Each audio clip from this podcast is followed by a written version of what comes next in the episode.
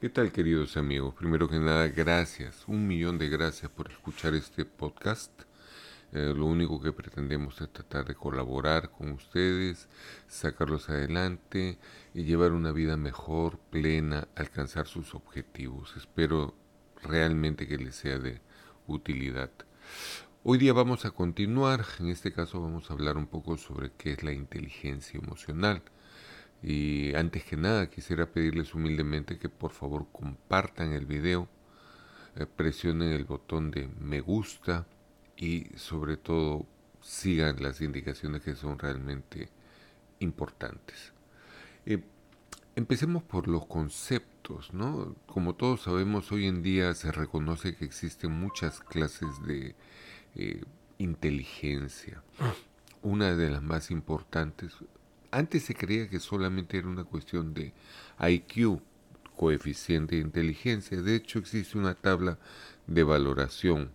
Pero si algo ha demostrado la experiencia y la vida en general es que muchas de las personas, muchísimas de las personas que tienen éxito en la vida no es necesariamente por su coeficiente de inteligencia. Las emociones que sentimos son las que componen cómo somos y cómo nos relacionamos. De hecho, lo hemos visto en un anterior podcast sobre emociones y sentimientos.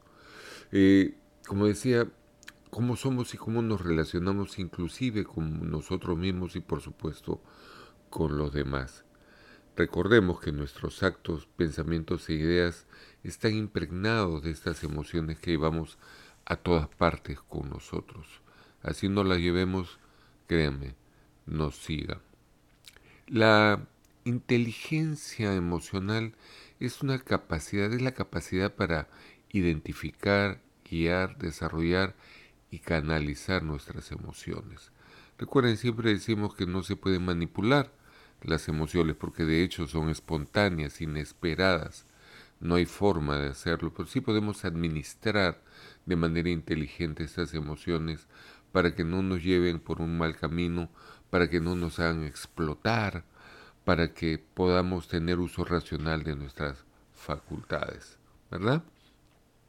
Ahora, hay habilidades que unos, eh, los seres humanos tenemos que desarrollar dentro de lo que es la inteligencia emocional. El fundador de este concepto fue el doctor Daniel Goldman, psicólogo y periodista estadounidense, y en el año 1995 obtuvo fama mundial por la publicación de su libro precisamente Inteligencia Emocional. Goldman plantea, por ejemplo, que existen, eh, que existen dos tipos de inteligencia interpersonal e intrapersonal. La inteligencia interpersonal habla de las relaciones y la comunicación con los demás, obviamente.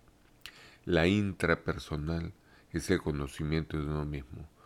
Todo parte de esto. Siempre hablamos de conocerse a uno mismo para tener una base, un cimiento, un fundamento que me permita desarrollarme. Eh, dentro de estas habilidades de la inteligencia emocional, por supuesto, está primero el autoconocimiento, segundo es autocontrol o autogestión de estas emociones. Básicamente se refiere al dominio de estas emociones para que no nos desborden la automotivación, aprender a motivarte a ti mismo continuamente y perseverar en la búsqueda de tus objetivos. Recuerda, siempre hablamos lucha por lo tuyo. La empatía tan importante en estos días es la capacidad de comprender a los demás, saber por qué actúan, cómo actúan, si tú entiendes las reacciones de otras personas, vas a poder decodificar, descifrar el mensaje apropiado de qué es lo que te quieren decir.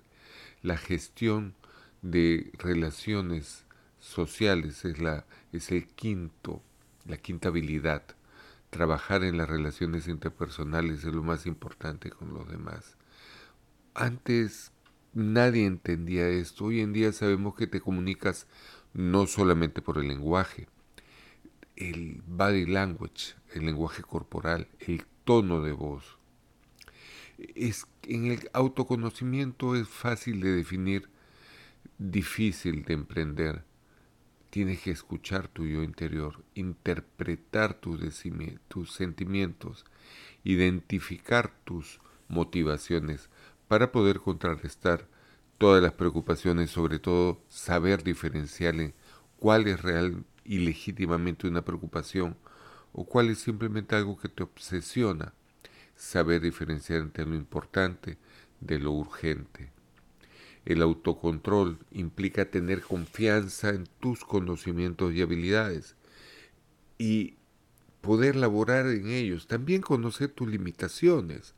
No es malo, muy por el contrario, es bueno saber tus limitaciones y emprender la búsqueda de ser mejor. Poder relacionarte con los demás implica esto, para que seas feliz. Cuando tengas un problema, realiza una lista de las formas de superarlo y valora cuál será la más adecuada. Haz una lista de prioridades. En el caso de la automotivación, todos los días nos enfrentamos a retos personales que pueden afectar nuestro ánimo.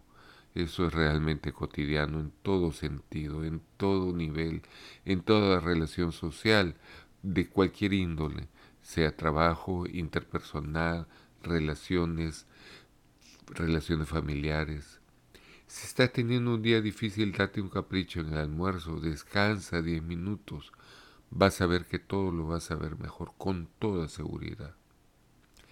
La empatía antes de actuar, pregúntate cómo tus acciones o comentarios pueden afectar al resto de personas de tu entorno laboral, por ejemplo.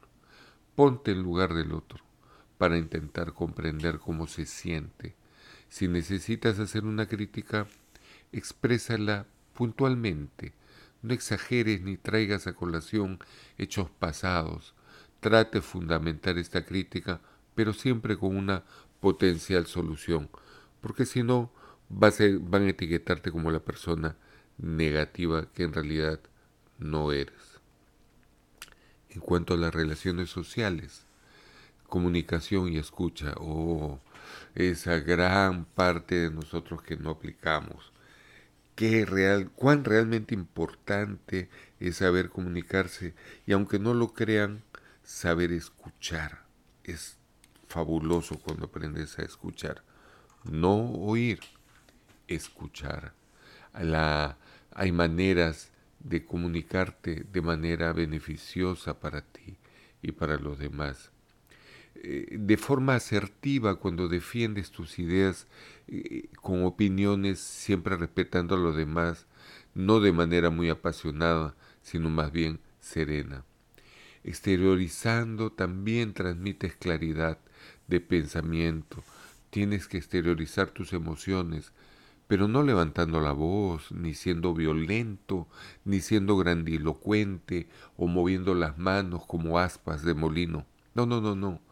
Tienes que ser pausado, sereno, diciendo tu verdad de manera firme y sobre todo probándola.